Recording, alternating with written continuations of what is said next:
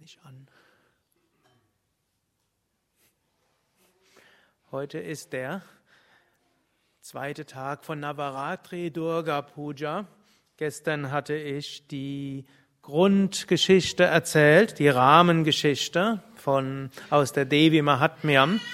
Und es war gestern so weit gegangen, dass der Rishi den beiden, dem König und dem Kaufmann erklärt hat, der Grund für ihre emotionellen Schwierigkeiten und ihre geistige Verwirrung, für ihre Verhaftung und auch für Liebe und für Wunsch nach Befreiung, all das ist die göttliche Mutter. Die göttliche Mutter manifestiert sich in allen Wesen auf so viel verschiedene Weisen. Und der König und der Kaufmann wollten wissen, ja, erzähl uns mehr über die göttliche Mutter. Jetzt König und Kaufmann waren jetzt aber nicht in einem philosophischen Gemütszustand, dass jetzt der äh, Rishi ihnen so etwas erzählen hätte können aus dem Standpunkt vom Jnana-Yoga oder Raja-Yoga oder wie auch immer.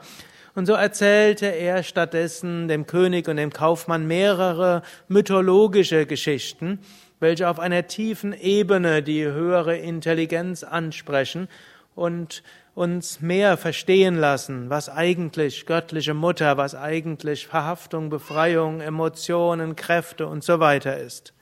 Und die erste dieser drei Geschichten, die der Rishi den Kaufmann und dem König erzählte, war die Geschichte von Madhu und Kaitaba, eine Schöpfungsgeschichte.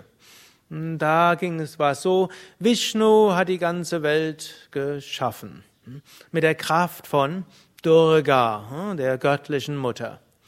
Und nachdem Vishnu die Welt geschaffen hatte, ist er von einem Schlaf übermannt worden. Hm, das heißt, die göttliche Mutter manifestiert sich in Gestalt von Yoga Nidra, dem Schlaf der Yogis, hm, und Vishnu schlief. Aus seinem Ohrenschmalz kam dort oder aus seinen Ohren kam Ohrenschmalz, aus seinem linken und seinem rechten, und so entstanden aus dem Ohrenschmalz von Vishnu zwei Dämonen, Madhu und Kaitaba. Und diese beiden jetzt hm, kämpften mit Brahma. Brahma ist der Schöpfergott. Also wenn Gott das Unwelt schafft, dann manifestiert er sich auch als Schöpfergott. Und jetzt Madhu und Kaitaba kämpften mit Brahma und so konnte die Schöpfung nicht weitergehen. Brahma verlor gegen Madhu und Kaitaba, hatte keine Chance. Also ging er zu Vishnu und bat ihn um Hilfe, aber Vishnu schlief.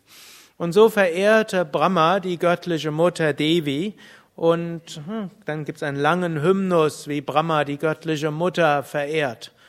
Und wer jetzt jeden Abend um 19 Uhr bei den Pujas dabei ist, der wird auch diesen Hymnus hören. Und es heißt, dass dieser Hymnus zur Verehrung der göttlichen Mutter vor allem hilft gegen Tamas, gegen Trägheit. Und nachdem die göttliche, nachdem Brahma die göttliche Mutter so gebeten hatte, doch bitte hm, ihr, ihm zu helfen, dort verließ die göttliche Mutter in Gestalt von Yoga Nidra Brahma, äh, dem Vishnu, und dann wachte Vishnu auf und Vishnu kämpfte jetzt mit Madhu und Kaitaba mehr spielerisch als ernsthaft.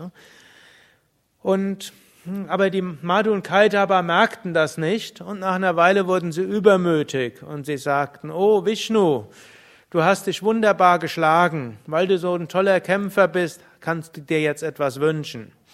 Und Vishnu lachte und sagte, mein Wunsch ist, dass ich euch besiegen möge.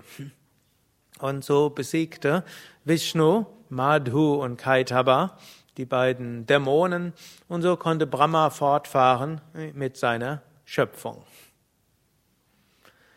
Diese erste Geschichte symbolisiert letztlich eine Weise, wie wir mit einem der vielen Probleme auf dem Weg fertig werden können, nämlich mit der Trägheit, Faulheit. Vielleicht manche von euch kennen das gar nicht in ihrem Leben, aber ich glaube, sehr viele von euch kennen das, dass man irgendwo zu träge ist, um etwas anzugehen. Manche sind zu träge, um zu meditieren, täglich Asanas Pranayama zu machen. Manche sind zu träge, an ihren schlechten Gewohnheiten zu arbeiten.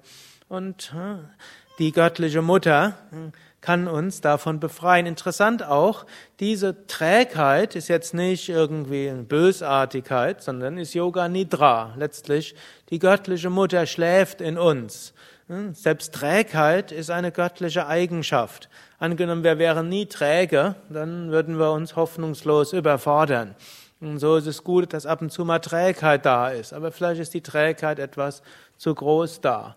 Und weil wir irgendwo etwas zu träge sind, dann können die verschiedenen Dämonen aktiv werden. Und so geht dann dieser, ja, unsere Gestaltung des spirituellen Lebens irgendwo nicht weiter. Auch interessant, Madhu und Kaitaba sind jetzt nicht von Grund auf bösartig, sondern sie stammen aus dem Ohrenschmalz von Vishnu. Also das, was wir als, als Dämonen interpretieren, als was Negatives, auch das ist letztlich göttlichen Ursprungs.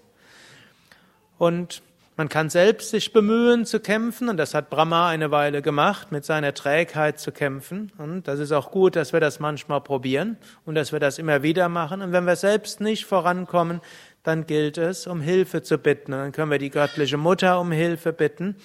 Und dann wird sie sich manifestieren. Und in diesem Fall manifestiert sich als das Aufwachen von Vishnu. Und Vishnu neben vielem anderen kann symbolisieren eine göttliche Kraft, mit der wir dann von neuem angehen können gegen diese äh, Dämonen. Und dann ist auch interessant, Vishnu man ist erst spielerisch. Also manchmal darf man das nicht zu verkrampft machen, spielerisch. Und irgendwann hat Vishnu auch eine List ersonnen.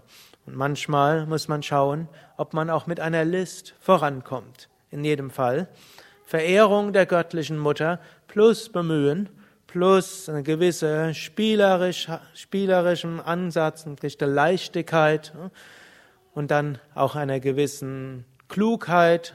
Damit können wir diese Trägheit und die Negativitäten überwinden und so unser Leben auf positive Weise weitergestalten, beziehungsweise die göttliche Mutter in uns und durch uns wirken lassen. Hariam Tatsat.